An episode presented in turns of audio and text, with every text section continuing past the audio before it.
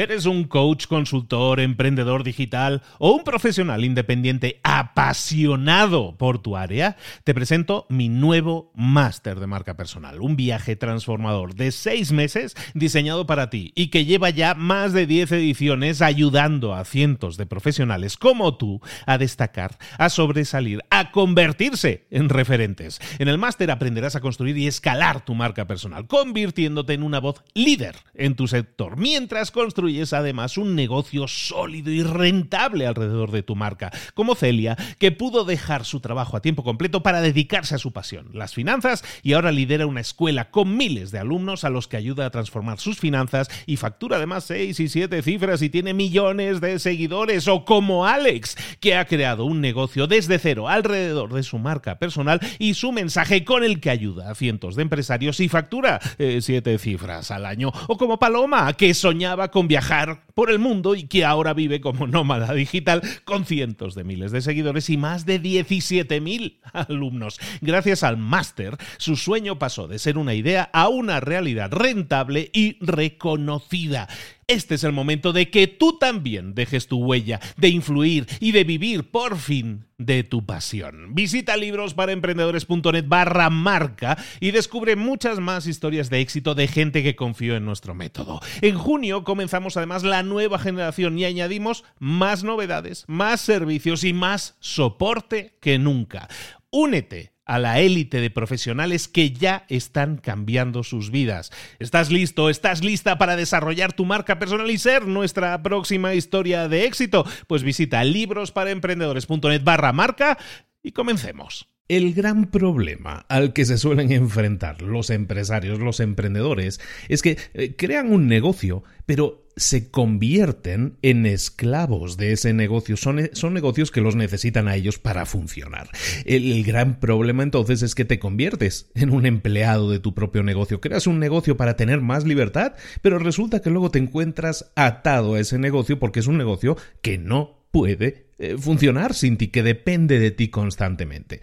Lo que estoy diciendo no le pasa a, a, una o dos personas aisladamente, es un problema generalizado. Y para solucionar ese problema, lo que tenemos que hacer es cambiar el enfoque. Y lo que vamos a ver hoy es un enfoque diferente, una forma de pensar diferente a la hora de desarrollar tu negocio, sobre todo orientado a personas que ya tengan un negocio, pero aquellas personas que quieran emprender también necesitan saber esto. Lo que vamos a ver hoy es un libro fantástico, un libro de mis favoritos también de los últimos años, de un escritor que también es de mis favoritos, se llama John Warrilow.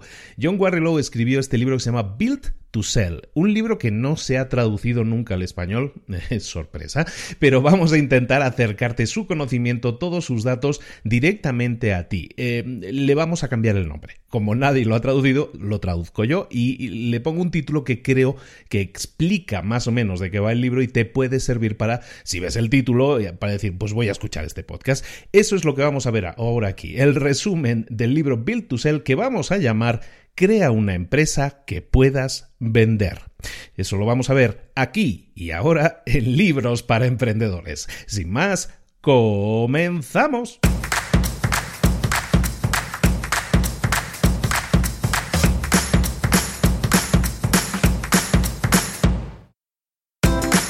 Bienvenidos al podcast Libros para Emprendedores.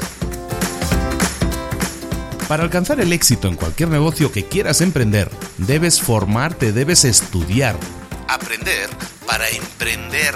Y para ello, no hay nada mejor que un libro. En el podcast Libros para Emprendedores te ayudamos de tres maneras. Primero, seleccionando los mejores libros del mercado para ayudarte a emprender, a mejorar en tu emprendimiento. Segundo, te ofrecemos gratis un resumen de los puntos más valiosos explicados en cada libro. Y tercero, te damos finalmente pasos a seguir para poner en práctica todas esas lecciones aprendidas y así poder acortar tu camino hacia el éxito ya sea marketing, ventas, liderazgo, emprendimientos, mentalización, eh, vamos a analizar lo mejor de lo mejor, de los mejores libros del mercado y te lo vamos a dar todo bien masticadito y listo para ser aplicado. Soy Luis Ramos, empresario y emprendedor, y voy a acompañarte, si me lo permites, en este camino. Sin más, comenzamos. Muy buenas a todos, bienvenidos una semana más a Libros para Emprendedores. Aquí estamos de nuevo con un nuevo resumen, con un nuevo libro. Esto no se acaba nunca. Esta semana vamos a hablar, como te decía en la introducción, de Build to Sell, el libro que estamos llamando en español eh, Crea una empresa que puedas vender. ¿Por qué? Bueno, pues eh, principalmente, como decíamos en la introducción también, el problema principal al que se enfrentan las empresas es que eh, tú creas una empresa, tú tienes una idea de negocio, te apasiona tu idea de negocio, todo va bien todo está, todo es bonito, es maravilloso, es de color de, de, de flores, de arco iris y todo es muy bonito. Pero tener una empresa que depende totalmente de ti a la hora de toma de decisiones, a la hora de incluso acceso a, flujos de caja y todo eso, eso se puede convertir en un gran problema. ¿Por qué? Porque pues, hay, hay, ocasiones en las que a lo mejor tú piensas, ya sabes que ya me quiero retirar, ya he trabajado muchos años en mi negocio, en mi empresa, ya me quiero retirar y quiero, oye, pues eh, recuperar ahora un poco del beneficio, ¿no? O sea, cobrarme el beneficio, ¿no? O sea, sacar dinero de la empresa porque pues me lo he ganado, ¿no? Y a lo mejor no puedes hacer hacerlo por la forma en que se ha desarrollado tu empresa. O a lo mejor necesitas dinero para comenzar otro nuevo negocio. Hay otra nueva idea de negocio que te bulle en la cabeza si somos los emprendedores y resulta que no puedes empezarla porque te hace falta dinero, porque todo tu dinero está empeñado dentro de esa primera empresa que te funciona bien, pero que no te da efectivo, no te da el flujo de efectivo para que puedas hacer esas otras cosas. O a lo mejor tienes un problema familiar, o tienes una necesidad de dinero a nivel personal y pues tampoco puedes acudir a la empresa porque la empresa tiene el dinero ahí no se puede sacar, ¿no? O a lo mejor necesitas más tiempo. Llevas mucho tiempo trabajando en la empresa y lo que quieres es tiempo para ti, tiempo para tu familia, prioridades. Y claro, quieres abandonar un poco el día a día de la empresa y no puedes hacerlo tampoco ¿Por qué? Pues porque la empresa necesita de ti para funcionar. En cualquiera de estos casos, te das cuenta de que eres un esclavo de la empresa. Entonces lo que vamos a ver hoy es un libro que te explica un sistema de ocho pasos, de ocho claves que tienes que tener en cuenta para, de alguna manera, cambiar la dinámica de la empresa. No se trata de que vendas la empresa, como decimos en el título. El título lo estamos traduciendo, Build to Sell significa literalmente construyela para venderla. Eh, lo que estamos haciendo es llamarlo así, crear una empresa que puedas vender. No se trata de que la vendas, se trata de que crees o desarrolles tu empresa como si fueras a venderla. Porque esa actitud, la actitud de decir algún día la podría vender, es lo que te va a permitir crear los mecanismos necesarios para que esa empresa pueda funcionar sin ti, que dejes de ser esclavo de tu empresa para que sea una empresa que sea una herramienta más de tu arsenal y puedas decir, oye, pues a lo mejor necesito flujo de efectivo o necesito mm, desligarme de la empresa del día a día, eh, que puedas tomar ese tipo de decisiones que ahora mismo no puedes tomar. Y te garantizo que el 85-90% de las empresas ahora mismo probablemente se encuentran con ese problema y es que sus directores eh, son totalmente esclavos de la empresa. No pueden irse tres meses de vacaciones si quisieran, no pueden. Eh, vamos a hablar de todo eso. ¿De acuerdo? Este libro se escribió en el año 2010, está escrito por un señor que se llama John Warrilow. John Warrilow hemos visto ya eh, muy a detalle, además, un libro que es mi favorito del que se llama El cliente automático, que tampoco está traducido al español. Muy mal, editoriales, muy mal. Son libros fantásticos. Y este Build to Sell, este crea una empresa que puedas vender, se escribe en el año 2010. Eh, el señor John Warrilow es un consultor de negocios, tiene creadas empresas en las que da consultoría de negocios a empresas precisamente para aumentar su valor. También da consultoría de empresas para temas de bueno, pues eh, de lo que está, crear servicios de ingreso recurrente y todo eso. Eh, se dedica a la consultoría y te recomiendo mucho sus dos libros. Estos dos libros son muy buenos. Este libro aparte está escrito como una historia, entonces es muy agradable, muy fácil, muy fluido de leer. Entonces lo que nosotros vamos a hacer es extraer los puntos directamente y lo que es la historia te la voy a poner como si fuera un ejemplo en cada uno de los puntos, en cada uno de los ocho puntos que vamos a ver. Entonces, el concepto que estamos diciendo de que crees un negocio para que pueda ser vendido. La idea ahí es crear un negocio que sea atractivo, un negocio que, sea productivo y que se pueda traspasar a otra persona. El hecho de que tú puedas crear un negocio así que sea primero atractivo, atractivo quiere decir que, que tiene un potencial de ganar dinero muy elevado o que ya lo está ganando y lo que haces es estás transfiriendo una propiedad que ya está funcionando y ya está generando dinero. Eso es muy vendible. Entonces, por lo tanto, ese es el concepto detrás de crear un negocio que puedas vender. No quiere decir que lo objetivo final sea que lo vendas. Si lo vendes y sacas un dineral, pues oye, no está nada mal eso. Pero si no lo vendes, también está bien porque te va a permitir tener flujo de caja, tener libertad de movimientos, todo eso que estamos hablando que muchas veces no tenemos porque nos convertimos en esclavos o en empleados, esclavo a lo mejor es muy fuerte, en empleados de nuestro propio negocio. ¿De acuerdo? Entonces estábamos hablando de un esquema de, de ocho partes. Y entonces vamos a ver la primera parte. De cada parte te explico un poco cómo va a funcionar esto. Te voy a explicar de cada parte un poco un desarrollo del concepto en sí mismo y luego una serie de consejos, una serie de consejos eh, que tienes que tener en cuenta relacionados con esa parte en concreto. Vamos con la primera parte que se llama eh, aislar el producto adecuado. Aislar el producto adecuado básicamente se trata de lo siguiente, tienes que identificar qué producto o servicio, evidentemente, qué producto o servicio es el que tiene mayor potencial de ser escalado sin que tú tengas que estar involucrado directamente. Repito, el producto o servicio que puedas, que, estés vendiendo, que puedas vender, que tenga el mayor potencial de ser escalado sin tener, sin que tú tengas que estar involucrado directamente. ¿Qué es escalar para todos aquellos que les suene un poco a chino esto? Lo que estamos hablando es que a lo mejor tú tienes una, una gama de productos, tú vendes 10 productos diferentes, pero hay a lo mejor uno y lo que se trata es de identificar ese producto. Muchas veces, sobre todo cuando una empresa empieza, intentamos hacer de todo, ¿no? Hay que hacer de todo para agradar a todo el mundo. Y ya hemos hablado muchas veces también que crear un nicho es mucho más interesante. Entonces lo que se trata aquí es identificar ese producto o servicio que tiene potencial de escalar, de ser escalado. Escalar es, es que lo puedes multiplicar, que puedes multiplicar su producción, en este caso sin que tú tengas que estar involucrado directamente. Eh, por ejemplo, si tú eres un fotógrafo, evidentemente tu, tu, producto principal a lo mejor es la fotografía. Tú te dedicas a fotografía de bodas, ¿no? O te, dedicas a fotografías de estudio, o te, dedicas a todo eso, ¿no? Hago fotografías de boda, de eventos, de estudio, de moda, de casas. Y, pero hay alguna de esas áreas en las que tienes el potencial de, de escalar ese negocio. Escalar es que puedas multiplicar el, resultado, puedes multiplicar las acciones que realizas, en ese caso, por ejemplo, fotografía de estudio, que puedas hacer tantas fotografías de estudio con los tantos clientes como sea posible, eso es escalar, sin que tú tengas que estar involucrado directamente. Ahí está la clave. ¿Por qué? Porque un producto escalable necesita de varias características y eso, eso es muy importante. Esta es una de las claves del libro que, que quiero que te queden muy grabadas. Crear un producto que sea escalable necesita de ese producto tres características. La primera es que sea enseñable, que tú puedas transferir, es decir, enseñable es una mala palabra, no se debería decir, se pueda enseñar, no enseñable creo que no existe. Entonces, un producto escalable es un producto que se puede enseñar, es un producto que tú puedes eh, mostrarle a otras personas cómo hacerlo, que tú puedes entrenar a otros empleados a que, a que entreguen ese servicio, a a que entreguen ese producto, en vez de ser tú la única persona que sabe cómo hacerlo. Pongo el ejemplo precisamente del, del fotógrafo, porque los fotógrafos, eh, mucha gente, ¿no? Y el abogado, eh, muchos, mucha gente que son profesionales, eh, que son solo emprendedores, se dedican a hacer su trabajo súper bien, pero no son capaces de delegar. Entonces se encuentra con un problema que, encuentran un tope, siempre hay un tope, o sea, yo puedo trabajar 8 o 10 horas al día, bueno, pues no puedo trabajar más de eso, entonces nunca voy a poder tener más de 8 o 10 clientes si tardo una hora por cliente al día, ¿no?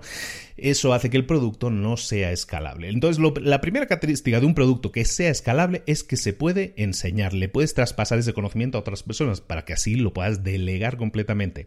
La segunda característica de un producto escalable es que tiene que ser valioso, tiene que tener valor, eh, algo que los, eh, algo por los que los clientes paguen dinero, es decir, tiene que tener un valor. Y luego un producto escalable, evidentemente lo que decíamos, tiene que ser capaz de ser repetible. El ideal es que los clientes puedan regresar una y otra vez a comprar más unidades de ese producto o servicio. Y al ser un producto que tú has delegado, que tú le has demostrado a otras personas cómo hacerlo, has delegado ese conocimiento, evidentemente si esas personas vuelven a comprar el producto, pues perfecto, porque tú ya tienes una, mm, llamémosle línea de producción ya funcionando, ya tienes delegado ese, ese trabajo, entonces cuantas más personas vengan, mejor. Si hay que contratar a otra persona, se le enseña a esa otra persona sobre ese producto que tiene un valor y evidentemente como es un producto repetible se puede hacer una y otra vez, ¿de acuerdo? Esa es la idea de un producto escalable y eso es algo que tú tienes que identificar en tu gama de productos. Y, ojito, eh, a veces es difícil, no a veces, muchísimas veces es difícil localizar ese producto. ¿Por qué? porque pues cuando empiezas a rascar un poco te das cuenta de que eh, la mayoría de productos que le estás dando a tus clientes a lo mejor son productos que solo se venden una vez. ¿De acuerdo? Que no son productos que se puedan vender muchas veces o son productos que, mm, que no puedes enseñar, que a lo mejor no tienes establecido cómo traspasar ese conocimiento. Es decir, que te falla alguna de esas características. Pero si de verdad quieres crear un negocio que se pueda vender, tienes eh, que encontrar la oferta ideal. Y la oferta ideal siempre va a ser una oferta que pueda cumplir con esos tres criterios. No sirve que cumpla con dos, tiene que cumplir los tres. En el libro hay una historia, como te decía, está explicado a modo de historia y se habla de una agencia de publicidad. Entonces vamos a ir introduciendo la idea de la agencia de publicidad para ponerla como ejemplo. Imagínate una agencia de publicidad, una agencia de publicidad pequeña que, ya está generando dinero, que ya está funcionando. En esa agencia de publicidad se hacen cosas como crear campañas de marketing para clientes, se crean a lo mejor eh, materiales de publicidad, eh, se crean trípticos, se crean logos, ese tipo de imaginería, se, em, se crean, se redactan anuncios para clientes, se pautan anuncios en la radio, en la televisión, en, periódicos y se diseñan esos contenidos, se desarrollan páginas web para, para, campañas de marketing, a lo mejor para ofertas en concreto, o se ayuda, o se ayuda a empresas a posicionarse mejor en Google, ¿no? Mediante lo que llaman el SEO, ¿no? Eh, posicionamiento en los, en los eh, buscadores para así pues estar mejor posicionado y obtener pues, más visibilidad de tu empresa y eso haga que la gente clique más y entre y vea tus ofertas. Entonces, imagínate una empresa que hace todo eso. De hecho, es muy fácil imaginarse muchísimas empresas que hacen exactamente eso que te acabo de decir, que hacen un poco de todo, ¿de acuerdo? Ah, nosotros nos dedicamos a, somos agencia, una agencia de marketing y nos dedicamos a, pues desde páginas hasta anuncios, hasta radio, televisión, a logos y todo eso. Bueno, entonces el, el propietario de esta empresa empezó a analizar su negocio empezó a analizar su negocio desde la óptica de tengo que encontrar un producto que sea escalable y en el que yo no tenga que estar involucrado. Y se dio cuenta que su empresa era muy buena en una cosa, y esa cosa era en el diseño de logos para sus clientes. Hacía 10 cosas diferentes, pero era muy bueno haciendo logos para sus clientes. Y aparte se dio cuenta de que eh, cuadraba la idea de la creación de logos como servicio, cuadraba mucho dentro de este servicio escalable. ¿Por qué? Porque ellos ya tenían un sistema definido, un sistema de cinco pasos que pues te explicaban en el libro, ¿no? Que sirve, bueno, pues hacíamos una visión de cómo tenía que ser la, imagen, eh, le personificábamos con unos iconos, le creábamos una serie de prediseños, hacíamos unas pruebas en blanco y negro y luego llegábamos al diseño final en color y hacíamos las revisiones necesarias. Ellos tenían ya un proceso para crear el logo. Era este proceso. Entonces esta empresa se da cuenta de que, hombre, pues este es el, este es el producto escalable que nosotros ahora mismo deberíamos concentrarnos según el punto uno de este libro, ¿no? Bueno, pues vamos a seguir con esa idea. Tenemos un negocio que es una agencia de marketing, pero vamos a ver que el producto hacer logos para empresas en este, en este, caso para empresas corporativas, es nuestro mejor negocio. Es el negocio en el que nosotros podemos crear un producto escalable. ¿De acuerdo? Entonces, teniendo esto en cuenta, eh, eh, lo que estamos haciendo es decirle a esta empresa, o no, si, si esta empresa fuéramos nosotros, lo que estamos diciéndonos, y a lo mejor muchas veces da un poco de vértigo, es, oye, nosotros que ofrecíamos 10 servicios, me estás diciendo que tengo que enfocarme solo en un servicio, que, y ese servicio es crear logos corporativos, desarrollar esto, porque ese es un producto o una oferta que es escalable. Pues sí, Exactamente, eso es lo que tienes que hacer, ¿de acuerdo? Entonces, eh, sígueme. Yo sé que a muchos les va a marear esto y decir, no, eso es un mal negocio, es una mala idea. Bueno, vamos a seguir un poco con, esta historia. Más adelante te puedes dar cuenta que a lo mejor no era tan mala idea. Eh, estábamos hablando de que entonces el, factor más importante para, para, el darle valor a una empresa y que una empresa sea atractiva para ser vendida, eh, muchas veces viene de los ingresos recurrentes. ¿no? Decíamos que uno de, los productos escalables es un producto que se vende una y otra vez. Entonces, por lo tanto, los ingresos recurrentes son importantísimos. ¿no? Te refiero al libro de John Warrilow que también vimos, que era el cliente automático, lo vimos muy a detalle con todos los sistemas que, tienen que ver con, con ingresos recurrente. ¿no? ¿Qué son ingresos recurrentes? Pues pueden ser desde contratos que tú tienes con un cliente por el cual tú le estás dando un servicio recurrente que le cobras mes a mes, puede ser mm, la factura de la luz, la factura del teléfono, eso es un servicio recurrente, te lo pagan, te lo cobran cada mes, incluso aunque no hayas consumido, te cobran un mínimo, ¿no? Siempre hay ahí un ingreso que la empresa se lleva, hagas o no hagas consumo. Eh, puede haber suscripciones que se renueven automáticamente, em, eh, yo que sé, que tengas un almacén y que estés en ese almacén guardando cosas, pues a lo mejor eso se paga una anualidad y esa anualidad se te carga automáticamente en la tarjeta. Puede que tengas renovación, eh, suscripciones que se renuevan y que tengan lo que llaman en el libro dinero sumergido, que básicamente son suscripciones a, a servicios, a productos, que además requieren de un pago mensual.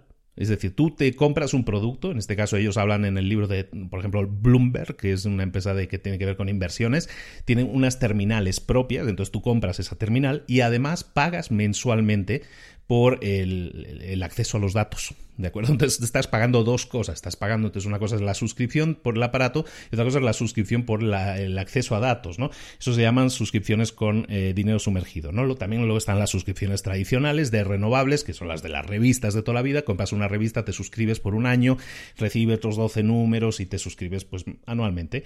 Lo mismo con consumibles, ¿no? Tú puedes tener un producto que sea ¿cómo decirlo? Pues que, es un producto que se termina y que tienes que volver a comprar. Por ejemplo, la pasta de dientes. Ese es un producto consumible, ¿no? Se termina y lo vuelves a comprar.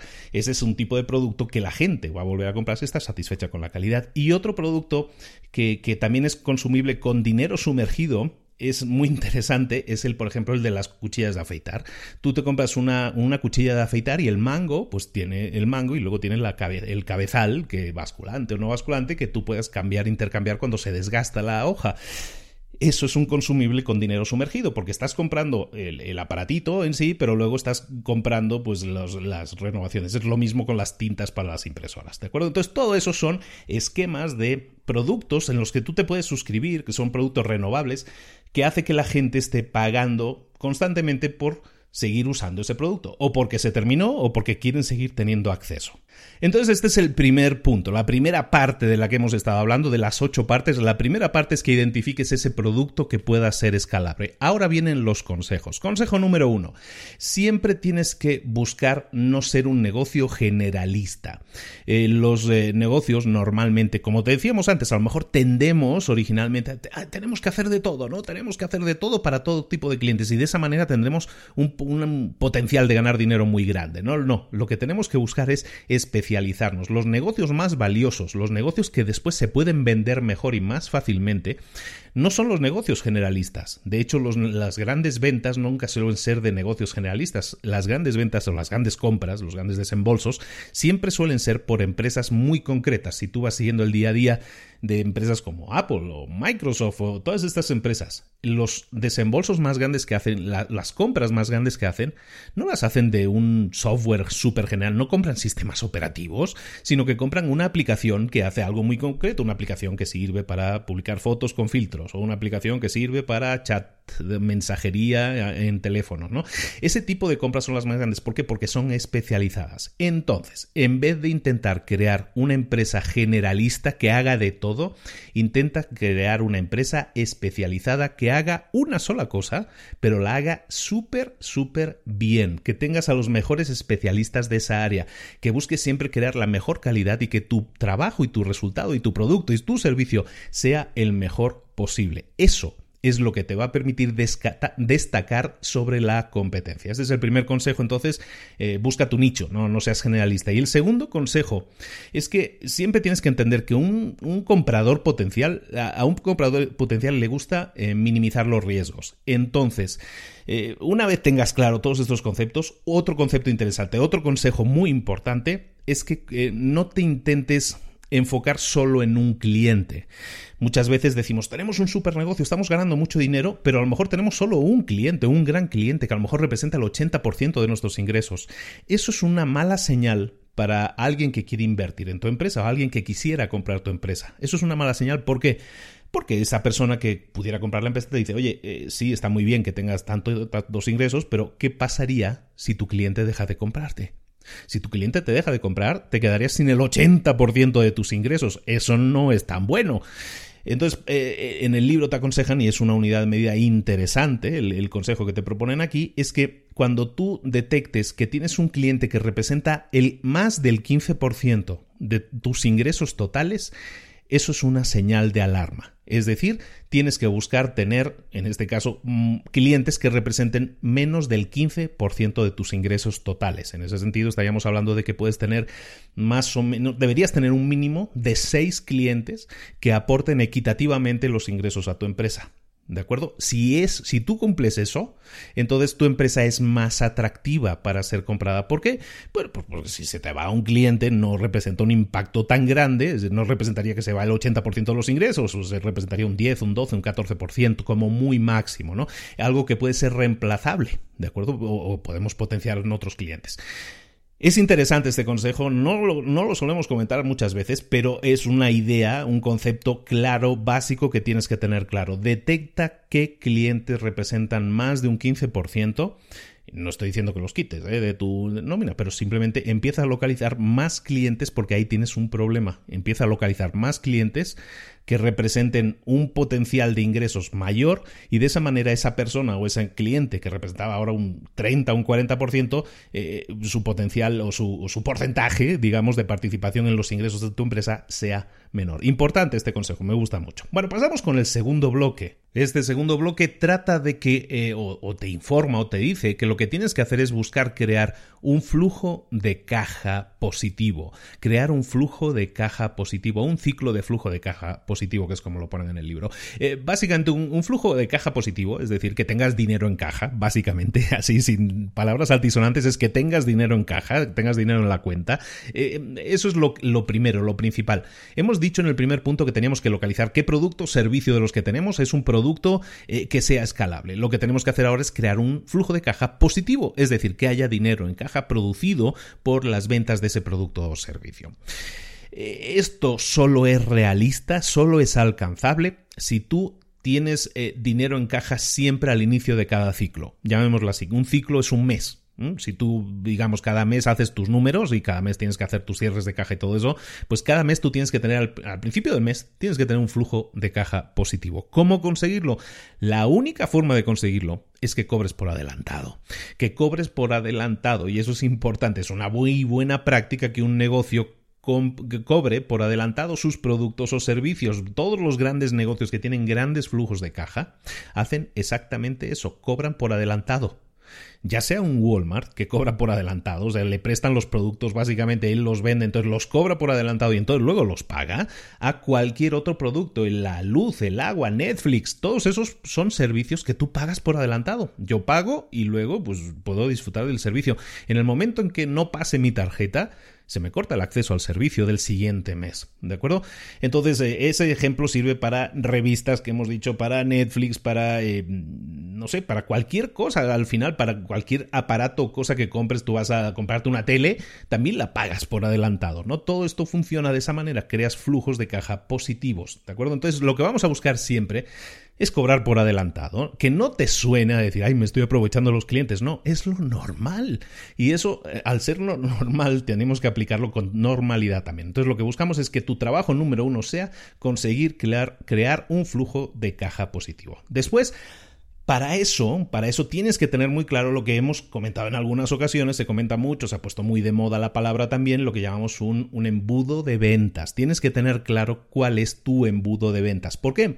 Porque cuando tú tienes un embudo de ventas, ahora te explico lo que es, ¿eh? Un embudo de ventas, eh, cuando lo tienes claro, te permite de alguna manera prevenir qué es lo que va a suceder, cuáles van a ser tus ingresos, de una forma más o menos acertada. ¿Qué es un embudo de ventas? Un embudo de ventas es básicamente decir cuál es mi mercado, tengo claro que cuál es mi mercado, a cuántas personas estoy accediendo, a cuántas personas estoy presentando mi oferta. Por ejemplo, digo, pues mira, voy a hacer una campaña de volanteo, voy a volantear, o voy a crear una campaña en Facebook, o voy a hacer una campaña en Instagram, da igual, y pues este anuncio lo van a ver un millón de personas, ¿de acuerdo? Porque voy a meter la cantidad necesaria de dinero para que lo vean un millón de personas. ¿Eso qué quiere decir? Pues nada, que esos clientes, eso no son clientes todavía, son personas a que se ven expuestas a, mi anuncio y, de esas personas a lo mejor hay un porcentaje que reaccionan a ese anuncio. Entonces a lo mejor de un millón de personas pues hacen clic en el anuncio en 100.000 personas. Y de esas 100.000 personas que hacen clic en el anuncio y las llevo a mi página web, pues resulta que tengo un porcentaje de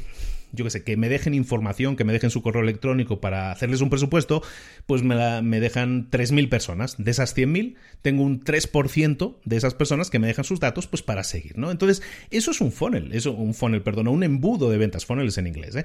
¿eh? un funnel o embudo de ventas es eso, o sea, tú defines un mercado a quien le estás atacando con tu, con tu promoción y de esas personas tú tienes una serie de porcentajes, yo sé que del millón de personas, sé que un 10% hacen clic en mi anuncio, entonces son 100.000 eh, si yo le mostrara ese anuncio a 100 millones de personas, pues yo sé que ese porcentaje se mantendría más o menos. Entonces, si yo le muestro el anuncio a 100 millones de personas, pues hay un 10% que lo verían y en este caso serían 10 millones, ¿no? Entonces, todo eso es trasladable. Conocer tus números es básico. Estamos hablando de crear un negocio que pueda ser vendido. Tú tienes que crear este tipo de embudos de venta para ti, para tú saber que, oye, si invierto este mes 20 mm, mil dólares en publicidad, eh, yo sé que esos 20 mil dólares me van a permitir que este anuncio lo vean 2 millones de personas. Si lo ven 2 millones, yo sé que el 10% hacen clic, entonces sé que eh, 200 mil personas van a hacer clic. Y yo como sé que de esas 200 mil personas hay un 3% que me dejan sus datos, pues yo de 200 mil yo ya sé que son 6 mil personas que las que me van a dejar sus datos. ¿De acuerdo? Al crear ese embudo de ventas, lo que haces básicamente también es saber más o menos, siempre con un grado de varianza, saber más o menos lo que va a pasar, ¿de acuerdo? Cuánta gente va a hacer clic y de esa gente que hace clic, cuánta gente va a acabar comprando, ¿no? De esas 3.000 o 6.000 personas que a lo mejor te dejan sus datos y les envías un presupuesto, a lo mejor de esas 6.000 solo compran un 10%, ¿no? Solo compran 600 personas. Bueno, pues son 600 ventas. Entonces, si vuelves a rebobinar y dices, hombre, si yo este mes invierto 20 mil dólares para que mi anuncio lo vean 2 millones de personas, hagan clic 200 mil personas, de esas 6 mil me dejen sus datos y de esas 6.600 se conviertan en clientes. Eso es algo que tiene sentido lógico, es un sentido numérico. Entonces yo puedo hacer previsiones. Si yo invierto tanto, voy a obtener tanto. Porque si, eh, si invierto 20 mil dólares y obtengo 600 ventas y yo sé que cada venta es de 30 dólares, pues yo sé que voy a ingresar 180 mil dólares. Entonces sé que invierto 20 mil y voy a obtener 180 mil. Parece magia, pero e, no es magia, es simplemente una matemática que es bastante acertada, pero claro, para eso tienes que basarte en datos reales. Entonces tienes que utilizar la cabecita y empezar a diseñar tu embudo de ventas qué estás mostrando a los clientes, qué publicidad, qué marketing estás mostrando a los clientes, cuántas personas reaccionan a ese marketing, cuántas personas se convierten en prospectos, cuántos de esos prospectos se convierten en clientes y, clientes de pago. Eso es lo que tienes que hacer y eso es un embudo de ventas. Estos numeritos, aunque te parezcan así como exagerados, no tienen por qué serlos si los basas en datos reales. Evidentemente hay, un, hay una etapa de pruebas en todo esto. Siempre tiene que haber una etapa de pruebas en la que tú vas ajustando y ves qué anuncio funciona mejor o qué mensaje funciona mejor o qué página web, porque puedes tener diferentes versiones de página web funcionan mejor. Pero eso es lo que te tienes que estar invirtiendo constantemente en mejorar tu embudo de ventas para hacer que cuál es el anuncio que te vende más, cuál es la página que vende más y de esa manera optimices tus ingresos. De esa manera, eh, recuerda, si nosotros tenemos un embudo de ventas que dice que 20 mil dólares me genera 180 mil, ¿qué pasaría si yo puedo mejorar un 1% mi porcentaje de cierre? ¿Sabes? En vez de que hagan clic eh, 200 mil personas, que hagan clic 220 mil personas. Ah, pues resulta que eso me genera más ventas, ¿no? Entonces, por eso es importante ir ajustando, ¿no? Entonces, tener muy claro todos los pasos del embudo de ventas y cada paso analizarlo por separado siempre buscando la mayor optimización. En el caso que estábamos poniendo de la empresa que hacía marketing, la agencia de marketing que hacía un poco de todo y que dije, no, vamos a concentrarnos mejor a hacer logos, pues eh, sigue su historia en este libro, ¿no? Y esta empresa lo que hace es entonces analizar y dice, yo sabes qué, yo necesito eh, clientes que me puedan pagar 10 em, mil dólares por logo, porque nosotros vamos a hacer un trabajo muy profesional y vamos a hacer esto y buscamos empresas que tengan un cierto poder de pago. Entonces nosotros vamos a vender nuestros logos a 10 mil dólares. Ok, para eso que necesitamos, hemos detectado que las empresas que pueden pagar esas cantidades son empresas que generan, que generan en ventas más de un millón de dólares al año. Entonces, ¿qué hace esta empresa? Esta empresa se va al censo, que en cada país lo hay, tú puedes buscar empresas que facturen determinado monto, y todo eso lo puedes generar. En cada país hay ese tipo de, de censos, de estadísticas, Centro Nacional de Estadística. En cada país lo pueden llamar diferente, pero bueno, en este caso ellos van al censo de Estados Unidos y allí dicen que en, un radio de 180 o 150 kilómetros a la redonda, es decir, lo que es la ciudad y cercanías, pues resulta que en esos 150 kilómetros a la redonda hay 58.000 empresas que generan más de un millón de dólares. 58.000 empresas, es un ejemplo. ¿eh? Entonces, de esas 58.000 eh, empresas, ellos ya saben, porque han estudiado su, flujo de, de, embudo de ventas, que ellos tienen un porcentaje de cierre del 2%. Es decir, de esas 58.000 empresas, si yo hablara con esas 58.000 empresas una por una con todas y les hiciera mi oferta, yo sé que mi porcentaje de cierre es del 2%. Entonces, eso significa que el 2% de 58.000 negocios sería 1.160 negocios. Si yo le estoy vendiendo a cada negocio un logo a 10.000 dólares, 1.160 eh, empresas o, sea, o clientes a 10.000 cada uno, eso representa un potencial, un mercado potencial que me puede generar unos ingresos potenciales de 11.6 millones de dólares. Esos son los números que esta empresa está haciendo mediante su funnel, el estudio de su embudo, perdón, en su embudo de ventas, ¿de acuerdo? Y no solo eso, como estamos hablando de que esta empresa quiere crear un negocio escalable que pueda ser vendido o no en el futuro, pero que sea escalable, para que así sea atractivo también para la gente que invierta, entonces dices que, que, a lo mejor yo no me voy a dedicar solo a 150 kilómetros a la redonda, yo me voy a dedicar a todo el Estado o la comunidad autónoma, dependiendo del país donde te encuentres, o me voy a dedicar a todo el país. Y eso significa que si solo en mi zona, solo en mi área de influencia de 150 kilómetros a la redonda, mm, yo tengo un potencial de más de 11 millones de dólares de ingresos, ¿qué pasaría si yo hiciera una campaña a nivel nacional?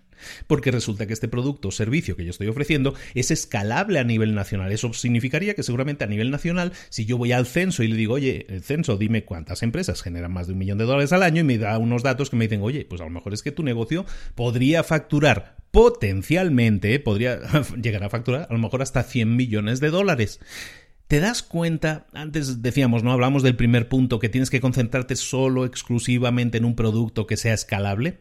¿Por qué es eso necesario? Te dije, espérame, te lo voy a explicar, ¿no? En este punto yo creo que a lo mejor ya te das cuenta de eso. Si nosotros empezamos a medir eh, lo que es nuestro embudo de ventas y nuestros porcentajes de cierre. Eso nos da muchas respuestas. Nos dice, oye, pues si te concentras en este mercado, puedes llegar a este volumen de gente y sabiendo que tu potencial de cierre es del 2%, el 3%, el que sea, oye, pues con eso puedes generar un potencial de ingresos. En este caso decimos, si nos moviéramos, como estábamos diciendo, que nuestro negocio sea escalable, que nuestra idea de negocio sea escalable, si nos movemos a nivel nacional, a lo mejor vamos al censo, buscamos esos datos y nos dice, oye, pues es que tu negocio podría generar 100 millones de dólares, lo cual no estaría nada mal, no los gano yo todos los jueves. Entonces, eso es algo interesante que lo tienes que tener muy en cuenta para ver, darte cuenta cómo es el cambio de óptica. De decir, yo tengo que tener una tienda, yo tengo que tener un negocio que venda de todo para todo el mundo, porque así de esa manera doy servicio a todos y puedo vender de todo y entonces mis márgenes y todo es mucho mejor, es mucho más efectivo concentrarte, como decíamos en los consejos, concentrarte en un negocio que sea un nicho más limitado, pero que sea más especializado y convertirte en el rey en el amo, por decirlo sin la palabrita que va antes, en el, el amo de ese negocio. ¿De acuerdo? Ese es el, el, punto 2. El, punto 2 es que busquemos un flujo de caja positivo. En el punto 3, lo que vamos a estar viendo es cómo eh, pasar al siguiente nivel, cómo llegar a alcanzar a toda esa gente. Potencialmente estábamos diciendo que podemos tener todos esos ingresos, ¿no? Hay 58.000 negocios y todo eso. Perfecto. ¿Qué tenemos que hacer? Pues tenemos que contratar a un equipo de ventas. El paso número 3 es ese, contrata o cómo contratar a un equipo de ventas. Y es que es básico, estamos buscando poner en marcha ese embudo de ventas, estamos diseñándolo, estamos haciendo cambios probablemente en nuestra empresa que, son muy profundos. Estamos hablando de una empresa que a lo mejor vendía productos y estamos hablando de una empresa que está estandarizando su venta pasando a un, a un servicio, a lo mejor de pago recurrente. Bueno, eh, en cualquier caso, lo que tú necesitas es vendedores. En el libro te ponen el ejemplo, o en este caso el consejo, de que siempre contrates como mínimo a dos personas, dos personas que estén de alguna manera compitiendo entre, entre ellas para ser el número uno, para tener el estatus de mejor vendedor. Mm, cuando alguien paga por comprar tu empresa, tienen que saber que tú tienes esa fórmula predecible de ventas. Lo que decíamos, tienes que tener claro cuál es ese, ese embudo de ventas. Entonces tienes que tener un embudo de ventas que sea, que tenga sentido, que sea razonable, para que un vendedor, un comprador te diga, pues, está bien, lo entiendo, me interesa, tú estás produciendo tanto al mes, invertimos tanto en marketing, me queda claro. Pero para que entonces esa compañía, esa empresa se pueda vender, tienes que tener ese equipo de ventas funcionando, equipo de ventas que tiene que encargarse de que ese, ese embudo de ventas ventas esté funcionando. ¿De acuerdo? Entonces, cuando contrates a un vendedor, consejo, cuando contrates a un vendedor, lo que lo, interesante sea, sería que contrates a dos personas en vez de una. ¿Por qué? Porque los vendedores son competitivos por naturaleza y si contratas a dos, uno estará compitiendo contra el otro. Esa es una razón. Otra razón es que cuando tú tienes a dos vendedores, cuando tú contratas a dos vendedores y los dos vendedores empiezan a funcionar, te vas a dar cuenta de una cosa tienes un negocio escalable. Cuando tú tienes a más de una persona haciendo una misma tarea, tienes un negocio escalable. Estás yendo en el buen camino. Si solo tienes un vendedor en tu empresa, entonces tienes un problema. ¿De acuerdo? Porque no tienes un negocio escalable. Si tienes a dos personas, eso quiere decir que ya tienes un sistema que se le ha enseñado a esas dos personas y es un producto y que tiene un valor para los clientes y que es escalable, es decir, es un producto que nos interesa tener, ¿de acuerdo? Entonces ese consejo es muy interesante que lo tengas en cuenta. Después, más puntos interesantes tienes que empezar a calcular y tienes que darle el tiempo necesario para tener los números claros. Recuerda que estamos buscando crear una empresa con unos números interesantes para que pueda ser vendida. No quiere decir que la vendamos, insisto, pero números interesantes, sobre todo para ti. Entonces, tómate tu tiempo, el tiempo que sea necesario para saber exactamente qué cantidad de prospectos son necesarios para generar una venta. Ese ratio que decíamos antes de un millón de prospectos me genera en 3.000 ventas, creo que habíamos dicho el número, si un millón de prospectos me genera 3.000 ventas, bueno, pues ese es el ratio que tú tienes que empezar a calcular. Evidentemente, lo vamos a mejorar con el, con el tiempo, como hemos dicho, vamos a mejorar los anuncios, vamos a mejorar nuestra técnica, los vendedores cada vez van a ser mejores y esos números van a ser mejores también, eso está claro. Pero tómate tu tiempo, eso es importante, porque ese número es clave. Ese número es la clave de todo prácticamente de tu negocio. Cuando tienes claro ese número, entonces es cuando tu negocio se convierte en previsible, cuando tu negocio se convierta, se convierte en algo que es como una máquina de hacer dinero, se convierte en, muchas veces pongo la imagen, ¿no? Imagínate una caja en la que tú le metes un billete de, de 5 dólares y te sale un billete de 100 dólares. Eso es lo que tú tienes que comenzar a crear, ¿no? Esa caja en la que tú metes dinero, marketing, y en la que inviertes dinero, también los gastos fijos y variables de la empresa. Bueno, metes 5 dólares, es todo eso, pero estás obteniendo 100 ¿De acuerdo?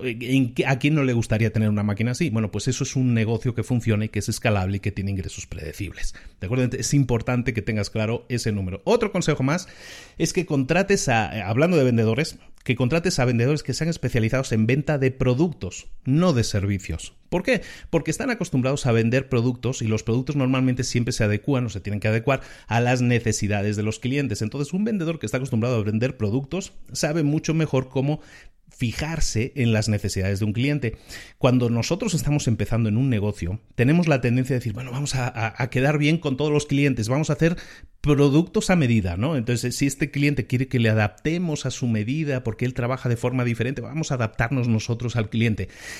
Si haces eso, no estás creando un negocio escalable. Entonces recuerda que estamos haciendo un cambio de mentalidad a crear un servicio que sea escalable, un producto o servicio que sea escalable. Por lo tanto, eso podría ser muy caro ahora que estás haciendo el cambio, ahora que estás eh, cambiando a un sistema algo más sistematizado. Por lo tanto, eh, concéntrate en vender más producto cerrado, más producto terminado, para que los clientes lo acepten tal cual está y eso te permita escalar mucho más rápidamente las ventas, ¿de acuerdo? Esto es un consejo interesante también que, creo que eh, no se comenta habitualmente y es muy interesante que lo tengas en, cuenta. Y luego, para terminar en esta, en esta área, eh, eh, el tema de las ventas no es un tema que tú cambies este mes te empieza a funcionar y ya está, tu empresa ya está funcionando como tú querías, ya hemos ajustado como queríamos y ya con esto ya la podemos vender, ¿no? Cualquier persona va a ver claramente que esto funciona, no, no funciona así. Eh, una persona que vaya a invertir, que vaya a comprar tu empresa, te va a pedir cuanto menos que ese esquema de funcionamiento que tienes lleve por lo menos funcionando dos años. Es muy difícil que se venda una empresa que tenga 12 meses de vida. Muy pocas empresas han, funcionado de esa manera. Yo, así de las pocas que recuerdo, YouTube, ¿no? Que, se vendió creo que con 12, 14 meses de operación. Pero eh, lo normal es que lleves más de dos años de operación con ese modelo, con el nuevo modelo de servicios o productos escalables que estás ofreciendo. Entonces, ¿por qué es importante eso?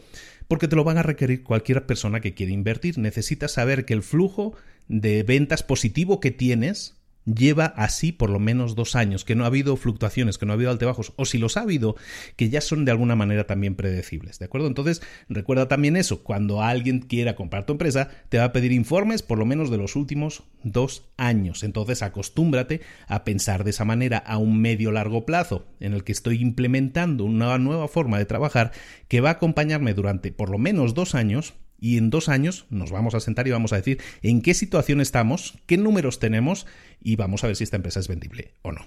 Y eso nos lleva al punto 4. El punto 4 tiene que ver totalmente con la operativa, con la operación de tu negocio. Ya hemos definido un poco lo que es la estrategia, ¿no? Ahora vamos a ver cómo funcionaría la operativa. El punto 4 eh, se titula Deja de vender todo lo demás. Deja de vender todo lo demás. Acuérdate que teníamos una gama de productos y que todos estaban vendiéndose de alguna manera, unos más y unos menos, pero decidimos enfocarnos en el de la creación de logos, ¿no? En el ejemplo, decidimos concentrarnos en uno.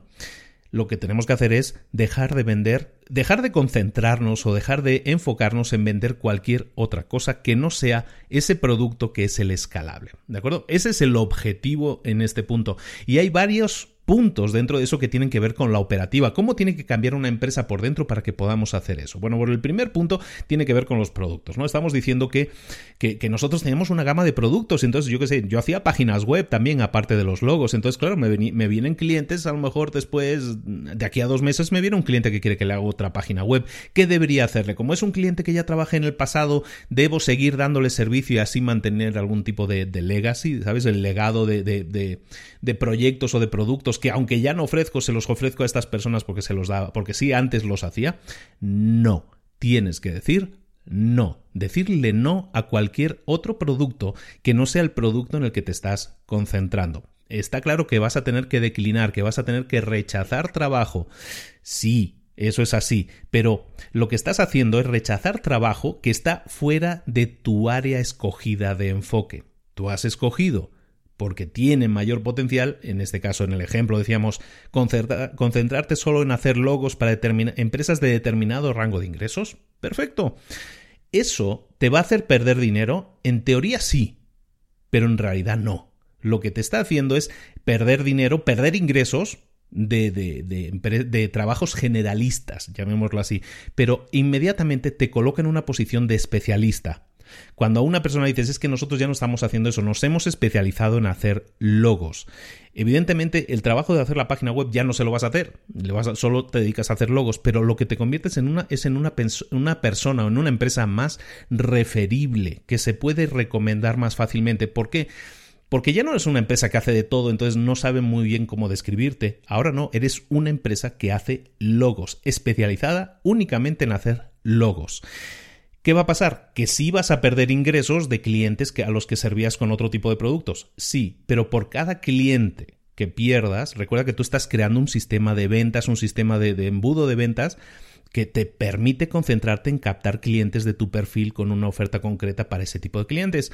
Por cada cliente que pierdas de los productos que ofrecías antes, vas a obtener un nuevo cliente pero ya no de un proyecto generalista, sino de un proyecto especializado, del proyecto en el que tú, del tipo de proyecto en el que tú te estás especializando. Y eso es mucho más interesante porque estás construyendo tu estatus de experto y líder en tu área. ¿De acuerdo? Entonces es importante que entiendas eso. Tenemos que rechazar otros productos que estábamos ofreciendo antes, sí, al 100%.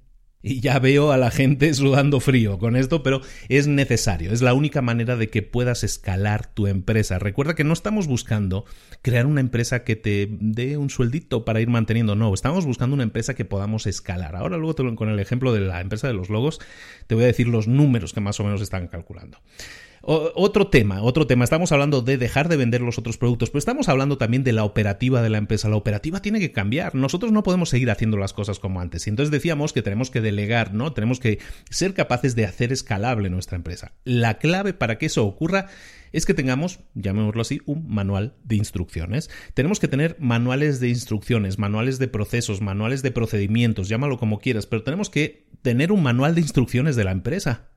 Ese manual de instrucciones tiene que describir cómo se crea el producto, todos los procesos, no, no solo la creación de producto, todos los procesos desde cómo se contactan a los clientes, cuál es la presentación que hay que darles a los clientes, cuál es el diálogo, cuáles son las ofertas, los rangos de precios, todo eso tiene que estar documentado. tenemos que crear el manual de instrucciones de tu empresa. Esa es la única manera de que tú puedas dejar de trabajar para tu empresa y ser simplemente el director, el dueño de tu empresa. Tienes que enfocarte en crear ese manual de instrucciones y recuerda, estábamos hablando en el punto anterior, tienes dos años para hacerlo. Estamos hablando que durante dos años vamos a ir mejorando los procesos de nuestra empresa. Tenemos que tener con este nuevo esquema dos años de estados de cuenta y todo eso.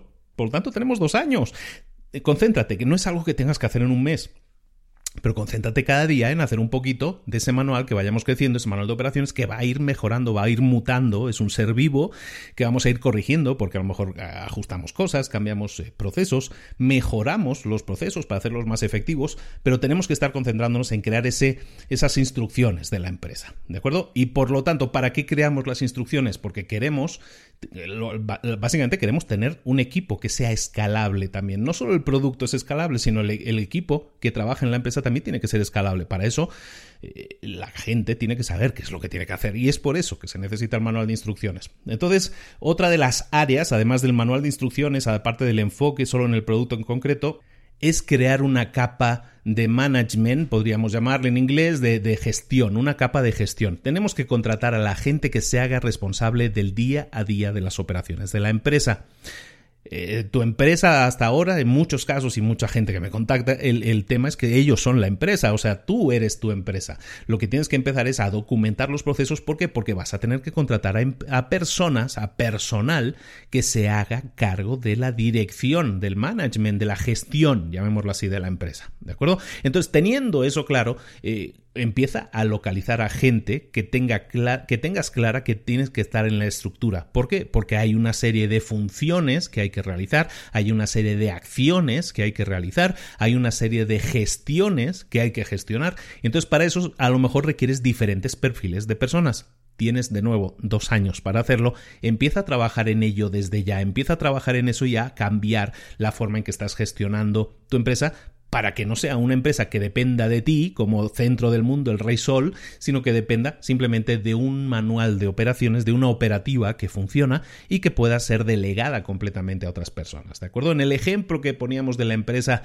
que hacía un poco de todo, la agencia de marketing que hacía un poco de todo y que se está transformando, la estamos siguiendo, ¿no? Le estamos siguiendo de la mano, se está transformando en una empresa especializada en el diseño de logos. Eh, ¿Qué hizo a, continuación? Bueno, pues lo que hizo es la, la empresa dejó de vender cualquier otra cosa que no fueran los logos, lo que decíamos, ¿no? Las páginas web, los anuncios, los anuncios de radio, televisión. No, su área de especialización ahora es la de los logos. Eh, dejó ir o, despidió o dejó de dar trabajo a las personas que ya no tenían que ver con la funcionalidad de la empresa, porque la empresa ha cambiado su enfoque totalmente, y lo que hizo fue contratar a personas que estuvieran alimentando, en este caso, el embudo de ventas. En contrató a dos eh, vendedores los entrenó y les enseñó cómo tenían que vender, qué tipo de cliente y cuál es la funcionalidad mediante un manual de operaciones de cómo tenían que vender sus paquetes de diseño de logos el dueño de la empresa empezó a trabajar en la operativa, en el manual de operaciones, en ese manual de instrucciones de la empresa. Estábamos hablando de que se dedicaba a hacer logos, de que tenía un proceso de cinco pasos. Se dedicó a documentarlo, se dedicó a ponerlo por escrito, a describirlo, a hacer manuales, a hacer tutoriales, a hacer todo lo necesario para que esos cinco pasos que definen la forma de trabajar de la empresa sean manuales de procedimientos que se puedan entregar a personas para que esas personas entiendan cómo se hacen las cosas en tu empresa. Eso fue lo segundo que hicieron. Lo tercero que hicieron es empezar a calcular los números. Todas esas cosas que estábamos hablando antes, ¿no? Y empezaron a calcular y dijeron, eh, mira, basado en la experiencia que estamos, eh, llevamos ya 3, 4, 5 meses eh, mm, empezando con este nuevo esquema, nos estamos dando cuenta que los responsables de ventas, los dos vendedores que pusimos, están consiguiendo cerrar una venta por semana. Cada uno cierra una venta. Son dos personas, esos son dos ventas por semana de a 10 mil dólares, entonces son 20 mil dólares por semana, esos son 80 mil dólares de ingresos al mes. Eso significa que en el próximos, en los primeros seis meses van a tener una media de ingresos más o menos de medio millón de dólares. Y entonces eh, lo que cree la empresa es que decir, bueno, ya tenemos un esquema, ya tenemos unos números, esos nos sirven como referencia. Perfecto. Estamos hablando de cómo estamos ahora, podemos generar medio millón en, medio año, ¿no? Es decir, un millón al año. Vamos a hacer una cosa, ya puedo tomar decisiones operativas. Y lo que voy a tomar como decisión operativa es, ya que tengo manuales, ya que tengo formado el equipo, lo que voy a hacer es contratar a tres vendedores más. Tres vendedores más significa que me voy a poner más o menos con cinco vendedores en los próximos 12 meses, más o menos, un poquito menos, en los 2.5 millones de, dólares en ventas. 2.5 millones con los cinco vendedores. ¿Cómo ¿De dónde saco esos números? Pues que si son cinco vendedores que me venden un, logo por semana, son 50 mil dólares a la semana, son 200 mil dólares al mes, esos son eh, 2 millones 400 mil al año. ¿De acuerdo? Entonces esos son los números. No se basan en una, en una velita que le hemos puesto a la Virgen para ver, oye, ay, por favor, que tengamos muchas ventas. No, se basan en que estamos estudiando una manera, llamémoslo científica, matemática, de crear un modelo de negocio en el cual sabemos exactamente cuánto invertimos, a cuántas personas podemos llegar, cuánto es nuestro porcentaje de cierre de ventas y por lo tanto lo que hacemos es tocar, añadir cosas, modificar puntos para que aumenten nuestros números. Y como decíamos en este punto, también estábamos hablando de que evidentemente una de las cosas que tenemos que hacer es eh, estructurar la empresa. En este caso estamos contratando a cinco vendedores, pero ¿y, quién va a hacer los logos? resulta que vamos a tener que contratar a más gente. Entonces ya dimensionamos que si vamos a tener a cinco vendedores que nos van a generar 20 eh, ventas al mes, entonces vamos a necesitar más equipo de gente para hacer los logos. Entonces como nosotros ya tenemos claro el sistema, la metodología de trabajo ya la hemos documentado, yo puedo contratar a nueva gente y lo que voy a hacer es contratar, en este caso, a un account manager que se llama, o sea, un gestor de cuentas, un nuevo diseñador, eh, voy a contratar otro nuevo equipo. Cuando contrato los nuevos vendedores, también voy a contratar un segundo equipo que va a tener, en este caso, un, un manager de ventas, un diseñador, un account manager. Voy a contratar, en cada empresa va a ser diferente, evidentemente, vas a ver tus necesidades, pero vas a contratar la estructura necesaria para poder responder a la nueva demanda. ¿Cuál es la nueva demanda? Repetimos, si yo ya he analizado mis números y sé que si pongo 5 vendedores voy a tener 5 ventas por semana, 20 eh, ventas al mes eh, son 240 ventas al, año, esos son 240 logos, entonces yo tengo que dimensionar cuántos logos puede hacer un equipo de diseño. Y si sé que mi equipo de diseño puede hacer 60 em, logos por año, pues entonces yo voy a necesitar 4 equipos de diseño para responder a esa demanda, para responder a la demanda de 240. Eso me permite entonces ya dimensionar el año. ¿Cuántos prospectos tengo? ¿Cuántas ventas tengo? ¿Cuántos vendedores necesito para llegar a esas ventas? ¿Cuántos diseñadores necesito para hacer todo ese trabajo? Si te das cuenta, al diseñar el embudo de ventas, lo que estamos haciendo es generar predictibilidad, a ver si lo digo bien, hacerlo predecible, hacer que tu negocio sea predecible, caramba. Entonces, con eso, es, con eso son los datos que tú necesitas para que tu empresa funcione más y mejor, ¿de acuerdo? Entonces, si te fijas, ya le estamos dando una forma diferente y, y la empresa que tú ahora tienes la ves de una manera y dices, a ver, a ver, espérate, ya no suena tan loco eso de concentrarse solo en hacer una sola cosa, solo en hacer una cosa, los logos nada más, ya no suena tan mal. ¿Por qué no suena tan mal? Porque estás haciéndolo de un modo sistemático, estás sistematizando tu empresa, estás haciendo que tu empresa pueda crecer. Esta empresa con esos números dice, mira, el primer año yo puedo cerrarlo con dos millones y medio de ingresos. Eso significa que si sigo creciendo puedo, sigo creciendo de esta manera, si mejoro mis procesos, si a lo mejor incorporo dos nuevos equipos de diseño y dos nuevos vendedores, resulta que a lo mejor puedo acabar el próximo año con 5 millones de ingresos, o puedo, o puedo hacer una previsión de crecimiento y decir en los próximos 5 años, que eso sí es un poco ponerle una vela a la Virgen, en los próximos 5 años tengo una previsión de ingresos de hasta 12 millones de dólares. ¿Por qué? Porque veo el incremento, veo que en dos años, en esos dos años famosos en los que estamos generando eh, estatus y datos reales, en esos dos años yo tengo una curva de crecimiento y esa curva de crecimiento al final no deja de ser una gráfica matemática por la cual yo puedo predecir con un cierto margen de error, evidentemente, hacia dónde va mi empresa. Y eso es lo que hace que tu empresa sea apetecible. Nadie viene a comprar una empresa a ciegas. Nadie viene a invertir en tu empresa solo porque le digas es que me caes muy bien.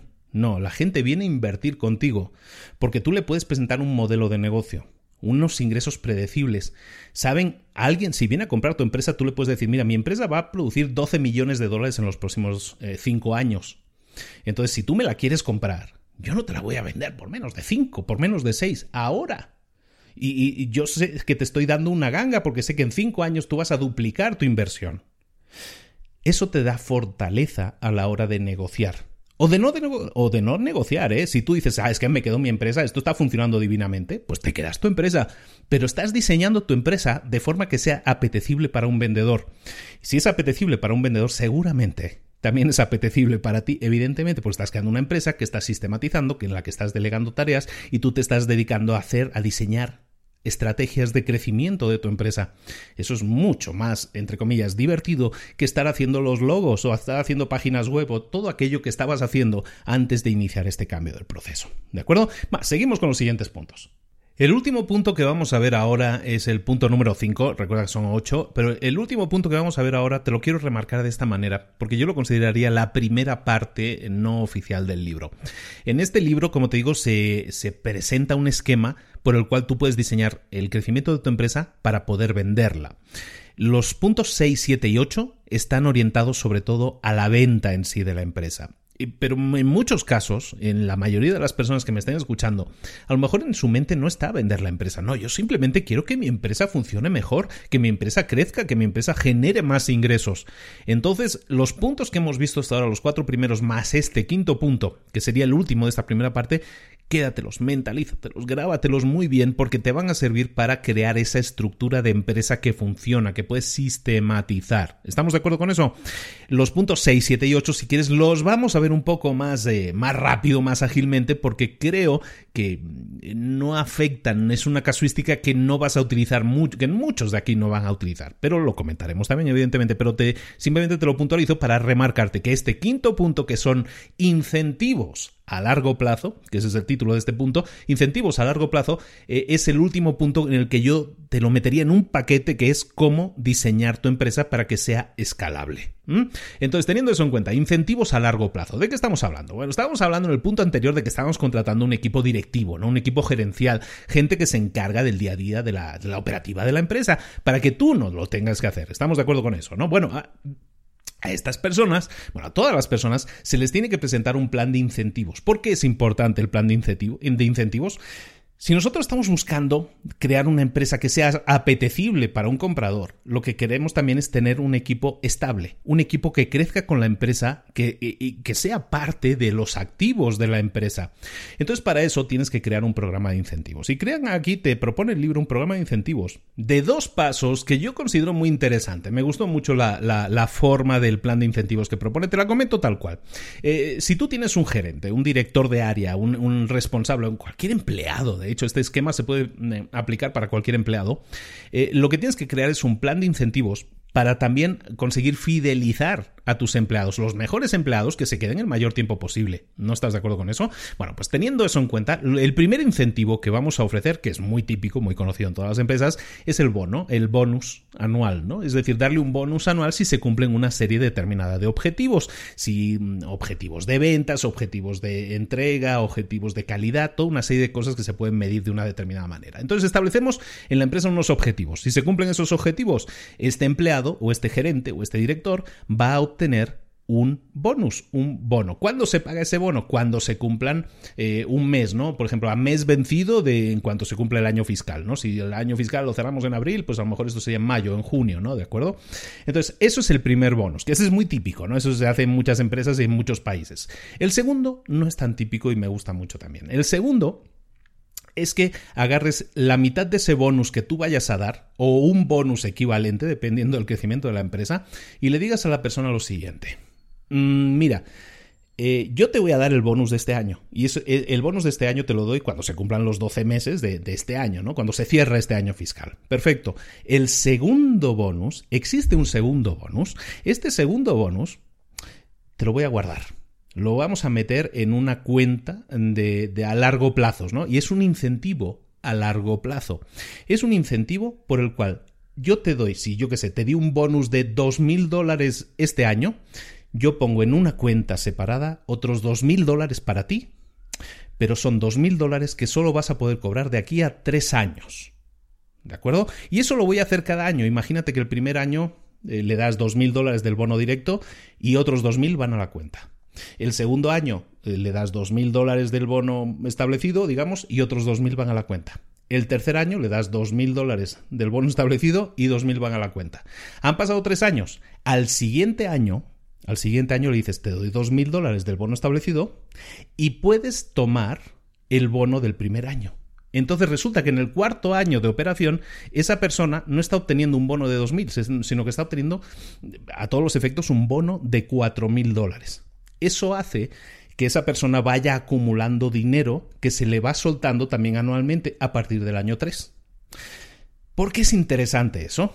Porque hace que la persona que está trabajando en tu empresa sea más difícil que se vaya. La volatilidad de, los empleados es menor. ¿Por qué? Porque cualquier empleado que se vaya de la empresa sabe que está renunciando a ese bono guardado que se guarda a partir del año 3, se te, se te suelta a partir del cuarto año. ¿Sí me estoy dando a explicar? Entonces ese segundo bono, esa segunda estrategia de bono, te permite tener un equipo mucho más fidelizado. Y al tenerlo mucho más fidelizado, eh, no, a lo mejor no, no lo he explicado muchas veces, pero es interesante que lo puntualice ahora.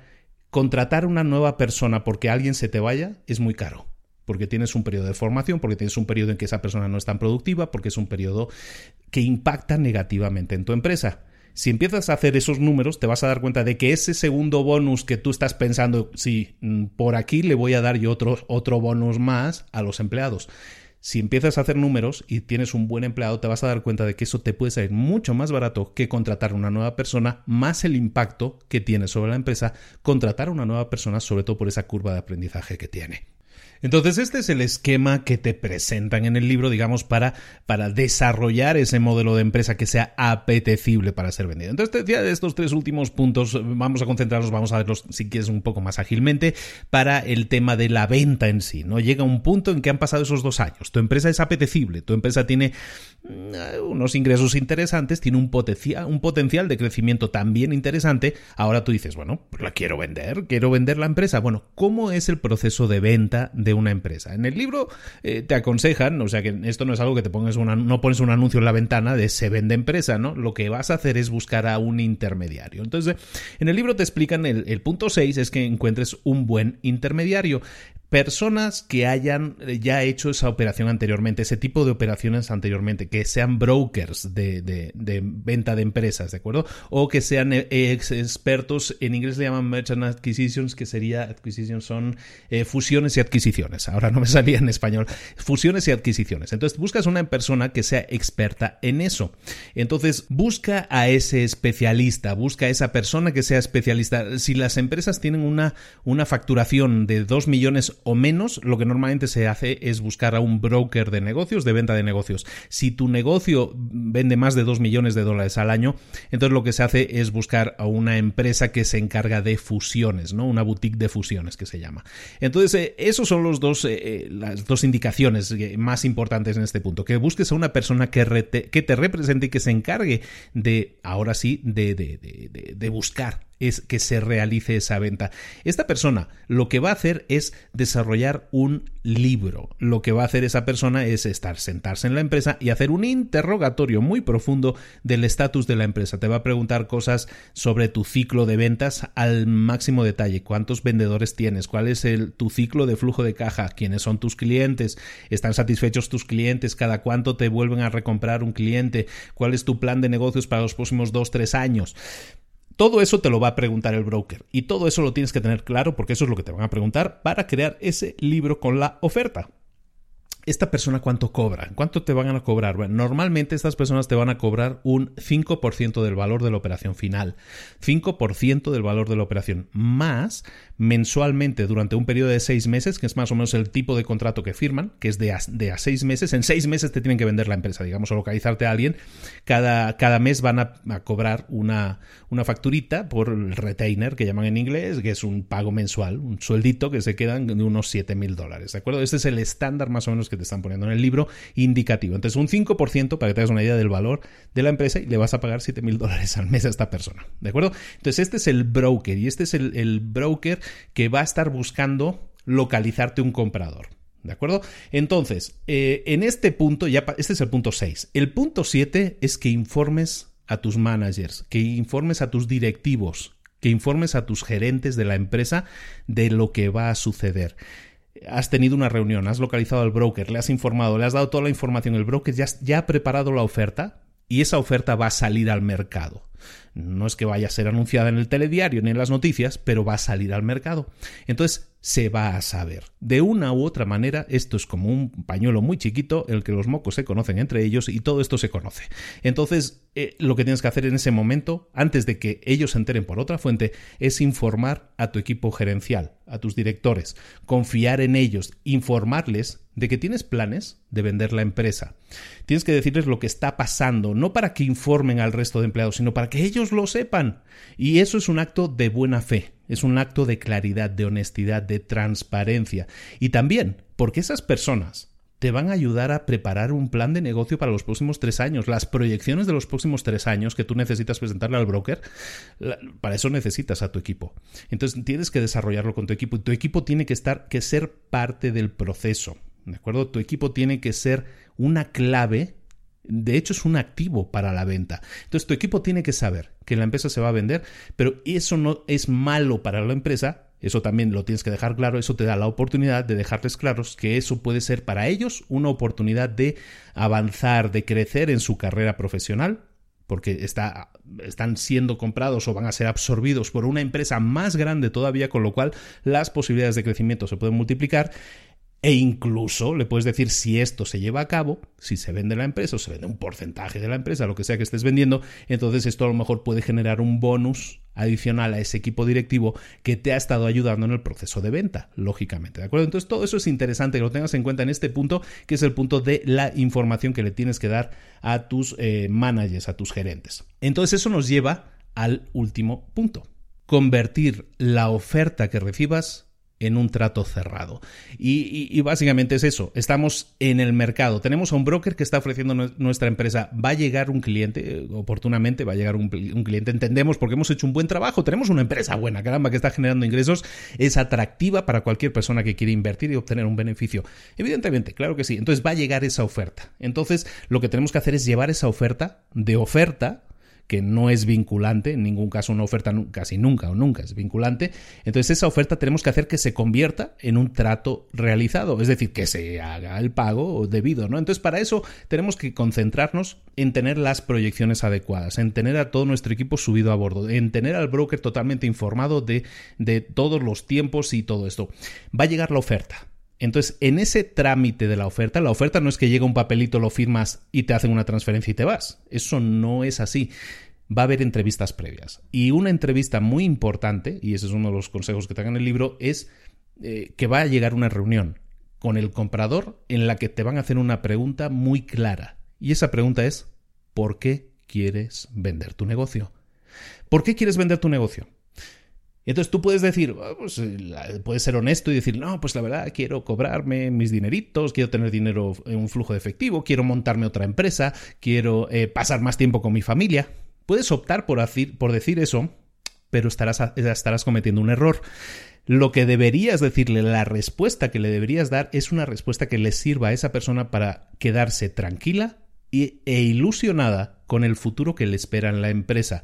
Por lo tanto, le tienes que, cuando alguien te pregunte, y te lo van a preguntar en ese punto, ¿por qué quieres vender la empresa? ¿Por qué quieres vender este negocio? Y le vas a tener que decir algo así como, mira, la verdad es que estamos súper orgullosos del crecimiento que ha tenido esta empresa. Hemos podido desarrollar un modelo que funciona, un, un modelo que ha crecido y se ha convertido en líder en esta ciudad.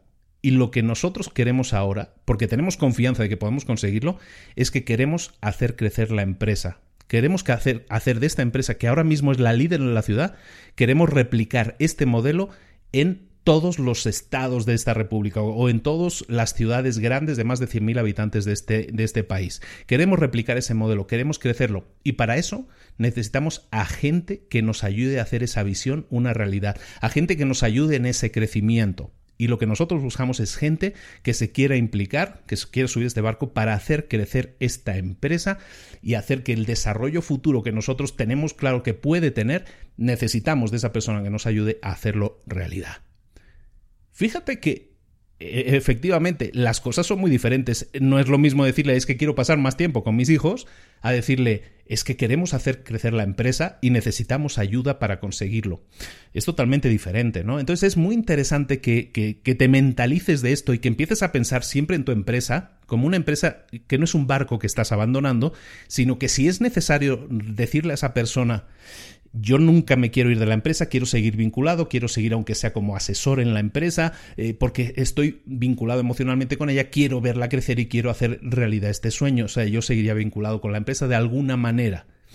Eso es también una garantía para esa persona de decir, esta persona no, se está, no está escapándose, no está huyendo, sino que está eh, ilusionada con ese proyecto y quiere que siga adelante y necesita nuestra ayuda, ¿no? Entonces, eso evidentemente eh, cambia totalmente la óptica y las dudas que pueda tener una persona a la hora de, pues a la hora de, decir me lanzo a comprar esta empresa o no me lanzo a comprar esta empresa. ¿De acuerdo? Siguiente punto. Después de esas dudas aclaradas, te van a enviar una oferta, una intención de compra, una carta de intención de compra. Esto es decir, una oferta. Esa oferta no es vinculante, es decir, te están haciendo la oferta, pero si se quieren echar atrás en el último momento, lo van a hacer. ¿Por qué? Porque si tú aceptas la oferta, no firmas y obtienes la transferencia, como decíamos antes, de dinero, sino que se pasa a una siguiente etapa.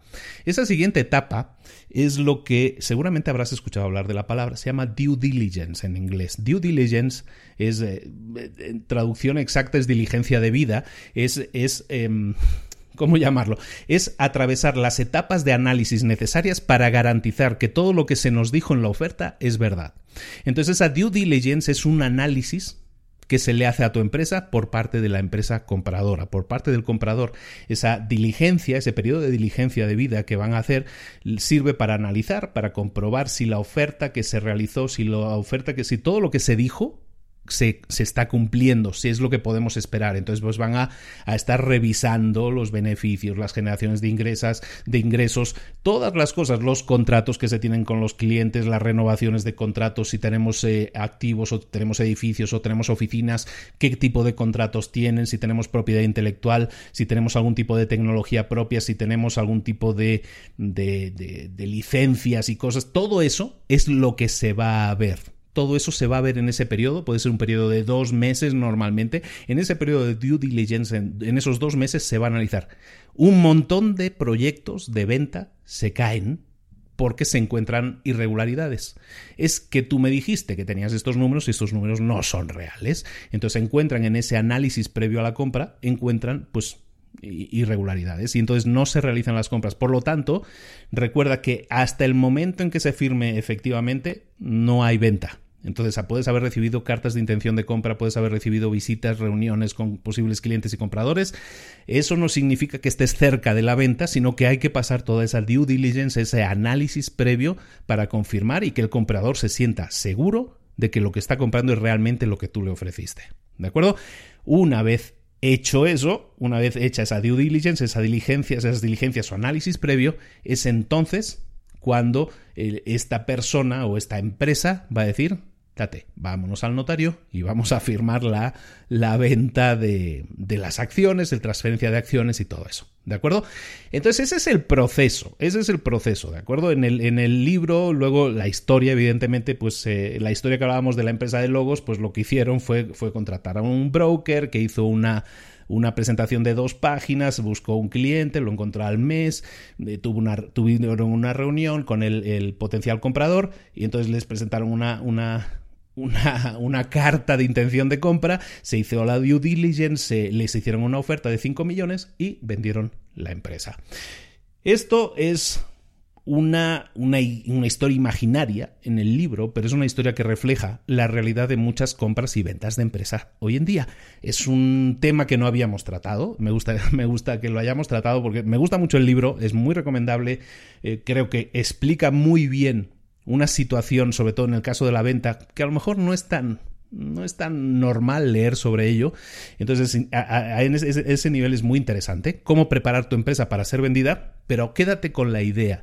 Quédate con la idea principal de los cinco puntos. Yo prefiero que te quedes con eso y con la idea de decir, estás creando un activo, estás creando una empresa que genera resultados que puede generar muchísimos más resultados, que si te enfocas en un nicho de mercado, puedes crear una empresa que funcione mejor, que esté más sistematizada, que tenga sistemas, que tenga manuales de instrucciones, que tenga una estructura de, trabajadores que sepan exactamente lo que tienen que hacer, lo que se espera de ellos, que tengamos una previsión de cuántos prospectos, eh, cuántas ventas vamos a tener, cuántos clientes, cuántos ingresos, cuál es la previsión de futuro. Eso es lo que hace de una empresa algo interesante si alguien la quisiera comprar pero es que eso también hace de una empresa algo interesante para tenerla, para tener tu empresa. Para ti que estás escuchando esto y tienes una empresa o tienes un emprendimiento, a lo mejor estás en la fase de decir quiero arrancar mi emprendimiento, ten en cuenta esos pasos y crea desde el principio una estructura de empresa que te permita crear productos o servicios que estén orientados a un servicio muy concreto, a un nicho de mercado muy concreto, que estés buscando crear ese embudo de ventas, que estés buscando crear esta, esta sistematización, crear este sistema que funcione en automático, que te permita crecer, que te permita escalar, y que si algún día la quieres vender, perfecto, y si no la quieres vender, también perfecto, pero que tengas la garantía de que estás creando la mejor empresa posible, que incluso podría ser apetecible para venderla en un futuro, y si algún día la quieres vender, lo puedas hacer porque sabes que has creado ahora sí un pastel apetecible para, muchas, para muchos compradores que se lo quieren comer. ¿De acuerdo? Eh, espero que te haya gustado mucho. Terminamos. Terminamos aquí ya con el libro. Espero que te haya gustado mucho. Es interesante, muy interesante este libro. Build to Sell se llama de John Warrilow. No existe versión en español, lamentablemente, de ninguno de los dos libros de, de Warrilow que hemos revisado aquí y son fantásticos, entonces te lo recomiendo mucho. Haga, si haces el pequeño esfuerzo de, de, si no te gusta leer libros en inglés, lo entiendo, pero estamos llegando al número 100, este es el número 99. En esta semana, no la próxima semana, esta semana vas a tener, te aviso, el número 100. Entonces... Hemos llegado a 100 libros, o hemos llegado a 100 resúmenes, no, no 100 libros, son unos pocos menos, pero hemos llegado a los 100 resúmenes y sí quisiera yo recordarte eso, o sea, los libros tienes muchas claves, pero tienes que ponerlas en práctica. En este libro vas a encontrar muchas claves que hemos comentado habitualmente. Tienes que ponerlas en práctica. Tienes que escoger esa idea que has escuchado en el episodio de hoy y ponerla en práctica inmediatamente en tu empresa. Ya sea que tienes empresa, hazlo. Ya sea que vas a emprender en una empresa, hazlo. Ya sea que eres un empleado, hazlo. También busca aquellas ideas que puedas aplicar en tu puesto actual. Sé proactivo con tu negocio, sé proactivo con tu empleo. Y entonces algún día tu empleo te va a dar muchas más alegrías de, las que a lo mejor te está dando. Llevamos unos cuantos años ya juntos. Hay, hay, gente que lleva conmigo desde el principio. Estamos a punto de cumplir los tres años en unos pocos meses. Tres años de podcast decenas y decenas de libros y los que nos quedan, ¿no? Como dice aquel hilo que te ronda de morena. Perfecto, pero ponlo en práctica. Actívate. Eh, lo que estamos haciendo ahora además es eh, a partir del libro anterior del 98, en este 99 también lo estamos haciendo, estamos incorporando un resumen escrito dentro del propio del propio artículo, del propio post, del propio blog, dentro de los mismos comentarios, dentro de las mismas notas del, del archivo, lo, lo, encuentras dentro del podcast eh, o los comentarios dentro de YouTube si lo ves o lo escuchas a través de YouTube. Todo está orientado a que tú tengas un mejor asimilamiento de estas ideas, a que las pongas en práctica, a que tengas resultados. Pero necesito, necesito que lo hagas. Yo no lo puedo hacer por ti. Yo te puedo dar directivas, yo te puedo dar ideas, todas. Todas las del mundo y más. Aquí estoy yo para eso. Pero llega un, llega un momento en que tienes que ponerlas en práctica. Si te cuesta, si me dices, no puedo, me falta algo, necesito una ayuda, necesito un empuje, contáctame, lo hablamos. Em, comentando sobre este libro precisamente en un grupo privado, les comentaba sobre las ideas que se vierten en este libro y me decían, deberías hacer un taller sobre esto, lo explicas súper bien y puedes, y hay un montón de cosas que podemos hacer en ese sentido. Si tú crees que crear un taller sobre esta idea de, de cómo crear una empresa que sea atractiva para ser vendida, no que la vendas, sino cómo crear una empresa que sea atractiva, cómo sistematizarla, cómo hacerlo, crearemos el taller si es necesario. Yo no tengo problema en crear las herramientas. Eh, el problema nunca son las herramientas. Tú quieres eh, clavar cuadros, puedes ir a una tienda y hay miles de martillos. El problema es que pasa si compras el martillo y no lo utilizas. El cuadro no se cuelga solo. Entonces llega un punto en que tú tienes que tomar la decisión de decir, sí, compré el martillo, compré los clavos, tengo el cuadro, lo cuelgo, ¿no? Eso es lo que tienes que hacer tú, pasar a la acción y con todas estas herramientas ponerlas en práctica y vas a ver cómo obtienes resultados, cómo cuelgas tu cuadro, cómo tienes tu emprendimiento, cómo tienes tu empresa Estamos en una semana especial, además. Eh, te aviso que esta semana te voy a inundar con más informaciones. Eh, mañana o en las próximas horas, de hecho, en las próximas horas vas a recibir otro audio. Mañana es mi cumpleaños.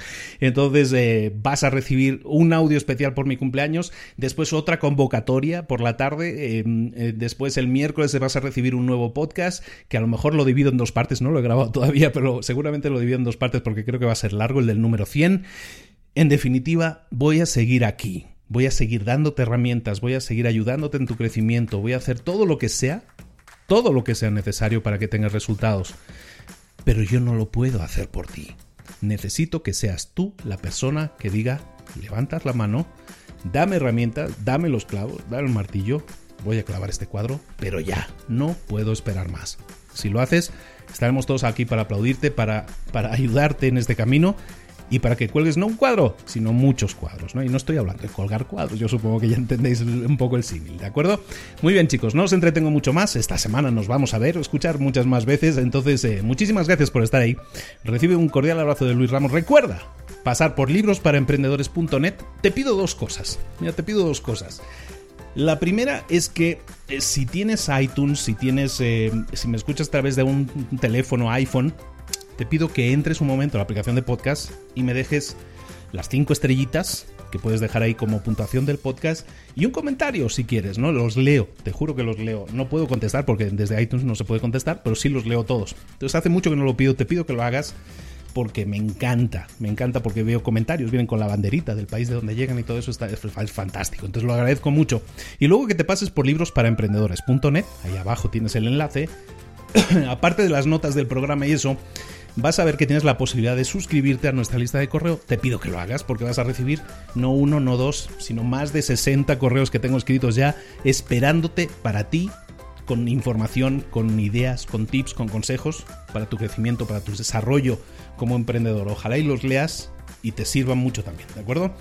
Todo herramientas para ti, todo herramientas para ti, no te las pierdas, por favor. Bueno, como te digo, esta semana nos vamos a ver más veces, entonces me despido muy poco. Nos vemos mañana. Un saludo de Luis Ramos, de Libros para Emprendedores. Nos vemos muy prontito. Hasta luego.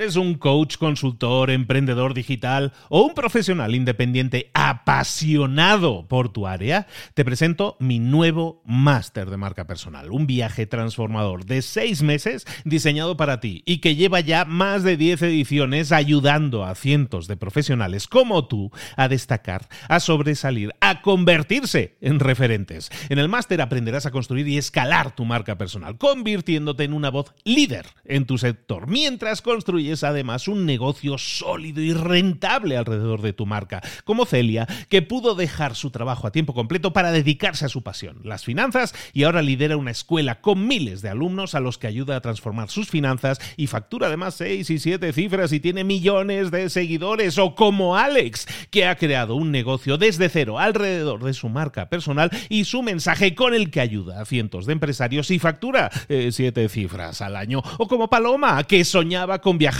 por el mundo y que ahora vive como nómada digital con cientos de miles de seguidores y más de 17.000 alumnos. Gracias al máster, su sueño pasó de ser una idea a una realidad rentable y reconocida. Este es el momento de que tú también dejes tu huella, de influir y de vivir por fin de tu pasión. Visita librosparaemprendedores.net barra marca y descubre muchas más historias de éxito de gente que confió en nuestro método. En junio comenzamos además la nueva generación y añadimos más novedades, más servicios y más soporte que nunca. Únete a la élite de profesionales que ya están cambiando sus vidas. ¿Estás listo? ¿Estás lista para desarrollar tu marca personal y ser nuestra próxima historia de éxito? Pues visita librosparaemprendedores.net barra marca y comencemos.